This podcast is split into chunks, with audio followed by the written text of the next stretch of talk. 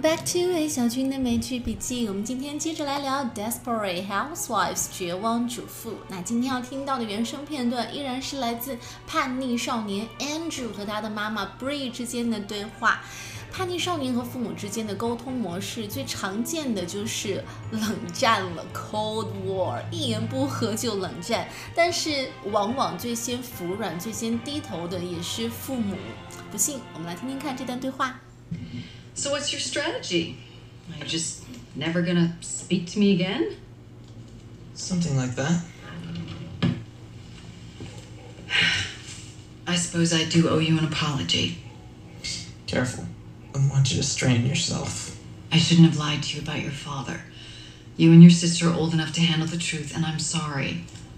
Keep going. I mad at you for about 7,000 other things. If you think I'm going to apologize for taking you out of a strip club, you're wrong.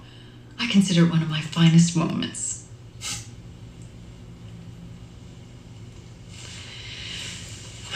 Oh, Andrew. I know you blame me for what's happening with your father, but it's not entirely my fault, and I need you to understand that. 好，我们接下来再来逐句的听一下这个片段。 So, what's your strategy? Are you just never gonna speak to me again? Something like that. Strategy 这个词用的很好，它一般是指策略，但是在这个对话里面更像是在说，你又是在演哪一出啊？这又是什么戏码呀？Are you just never going to speak to me again？ I suppose I do owe you an apology. Careful. I want you to strain yourself. 我们来看 Bray 说的这句话，I suppose I do owe you an apology。这句话里面的重点的部分是 owe you an apology，我欠你一个道歉。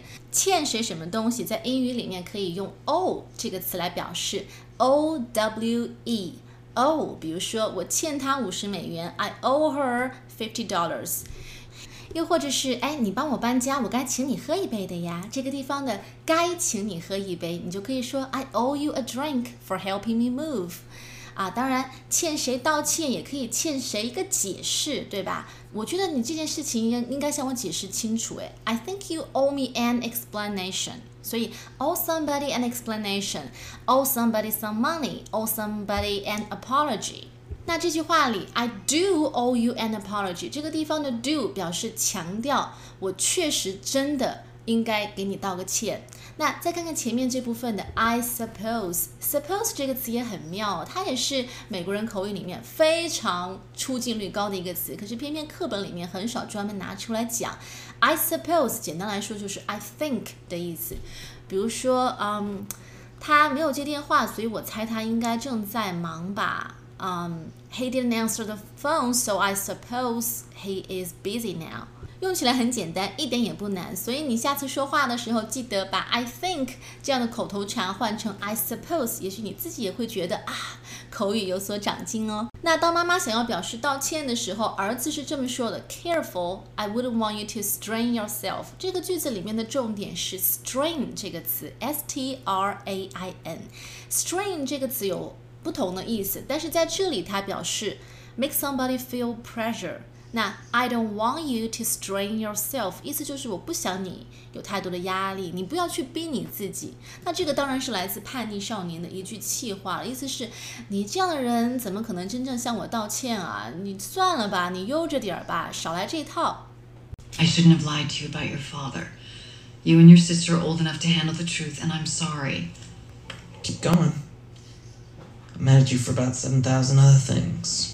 妈妈说：“I shouldn't have lied to you about your father. Should not have done something，就是我不应该怎么怎么做。那 You and your sister are old enough to handle the truth. Handle 这个词我们也讲过，just means deal with，把什么东西处理的不错。那么你们都长大成人了，应该可以接受一个事实，就是我和你老爸要离婚了。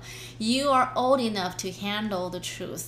You are old enough to handle the situation very well. 你儿子的回答是 keep going, keep doing something，意思就是继续做什么事情，不要停嘛。所以这里的 keep going 意思就是 你接着说呀，我看你能说出什么花来。I'm mad at you for about seven thousand other things，意思是我生你气不仅仅是因为这个，你做的所有事情我都讨厌。 这个当然也是一个很典型的青春期叛逆期的气话。 If you think I'm going to apologize for taking you out of a strip club, you're wrong. I consider it one of my finest moments. 那听到这里，我们大概能猜到儿子是为什么生气了，就是妈妈前几天大概刚去一个 strip club。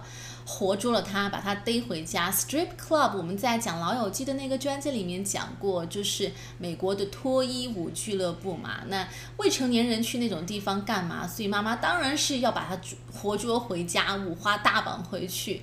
然后妈妈说：“我是不会为这个事情道歉的。I'm not going to apologize for that. I consider it one of my finest moments.”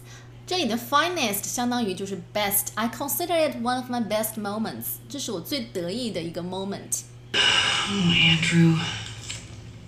I know you blame me for what's happening with your father, but it's not entirely my fault, and I need you to understand that. 好了，这里妈妈开始语重心长讲道理了。I know you blame me for what's happening with your father。这句话里面的重点是 blame 这个词，b l a m e，blame。It means you think that someone did something wrong and he or she is responsible for this or something bad happening。就是 出了什么不好的事情，你认为谁应该负这个责任？你怪罪到谁的头上去？比如说，嗯，如果你没有赶上公交车，你可别怪我哟。Don't blame me if you miss the bus. I don't blame you. 我不怪你。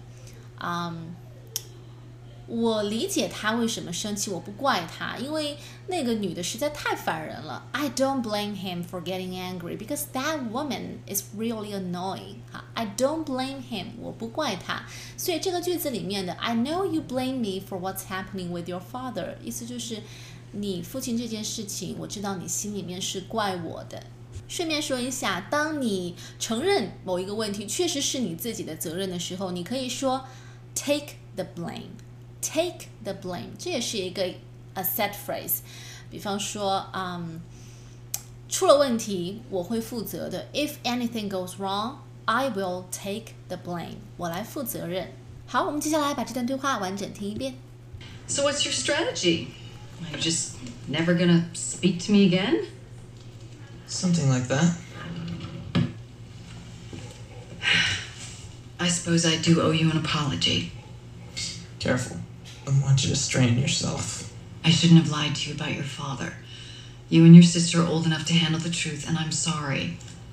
Keep going. I'm mad at you for about 7,000 other things. If you think I'm going to apologize for taking you out of a strip club, you're wrong. I consider it one of my finest moments. Oh, Andrew. I know you blame me for what's happening with your father, but it's not entirely my fault, and I need you to understand that. 好了，那么今天的内容就是这样了。每一期都给大家选择一个小小的片段，有的时候虽然看起来很简单，但是如果你仔细的去研究的话，里面有不少的内容都是可以用到你自己平时的口语练习里面的。而且一旦你真正的掌握了，一定会大有益处。所以大家不要小看这些对话，如果你能够多多练习，甚至把它们背诵下来。